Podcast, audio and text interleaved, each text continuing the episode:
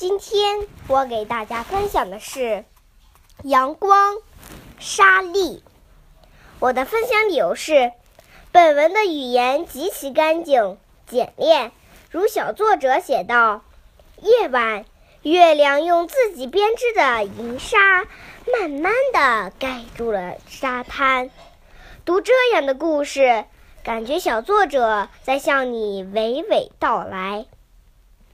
阳光，沙粒，一片金色的沙滩上，有成千上万的沙粒，它们个个都闪烁着耀眼的光芒。太阳暖暖的照着沙滩上的每一颗沙粒，沙粒们感到舒服极了。夜晚，月亮用自己编织的银沙。慢慢的盖住了沙滩。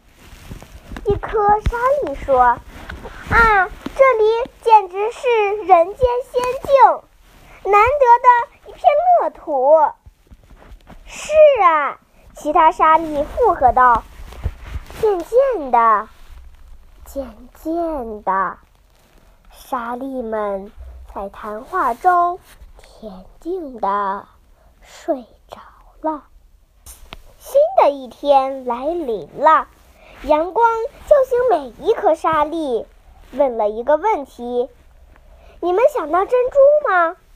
沙粒异口同声：“当然想啊！”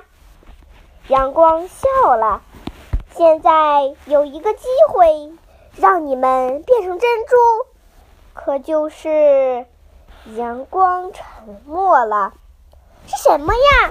一颗沙粒问：“看得出他有些迫不及待了。”阳光严肃地说：“如果你们想变成珍珠，必须进入贝壳里，过上很长一段日子，还得不见天日。”什么？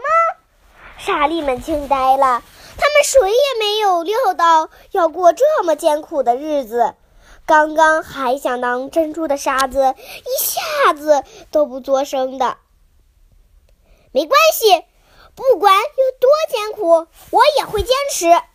一颗小小的沙粒大声说：“阳光高兴的点点头，带着这颗沙粒来到了一个大贝壳前，说：‘孩子，我为你骄傲。’小沙粒向阳光告别，进入了贝壳。”白天，阳光为他加油；夜晚，月亮为他讲故事。过了九九八十一天，终于他成功了，变成了一颗晶莹透亮的珍珠。